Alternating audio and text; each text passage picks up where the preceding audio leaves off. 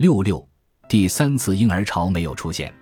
藤田先生将这种严重危机的背景归结为在如今的四十岁上下世代身上没有出现大规模婴儿潮，这是日本社会一个沉重的现实。从不同世代的人口数量来看，这一点十分明显。见第九十页的人口年龄金字塔图示，在这个金字塔中，上面是上一代人，也就是四十岁上下世代的父母一代。中间是四十岁上下世代，下面是四十岁上下世代的子女一代。显而易见，人口呈大幅度减少的走势。四十岁上下世代普遍子女数量少，换句话说，在他们这代人身上没有出现婴儿潮。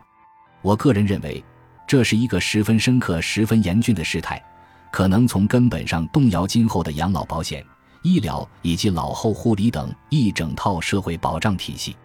实际上，正是今天的年轻人在支付明天的养老金以及税金等，这才能支撑和保障高龄者的正常生活。现在支付这笔资金源的人数在不断减少，这已经是个十分明确的事实了。由于没有出现第三次婴儿潮，所以社会保障体系面临窘迫的状况是很难得到改善的。二零零八年，日本全国人口达到一点二八零八亿人的峰值。目前还处在人口降低的初期，今后势必还会急剧减少。根据估算，假如不采取措施，二零五三年日本人口将跌破一亿，而到两千一百一十年更将减少到只有五千三百万人。这种被专家称为“关桶型”的人口数量结构，不仅意味着日本的国家体量日益缩小，更意味着支撑起未来老后社会的人群，他们的负担将不断增加。将来的社会将苦不堪言。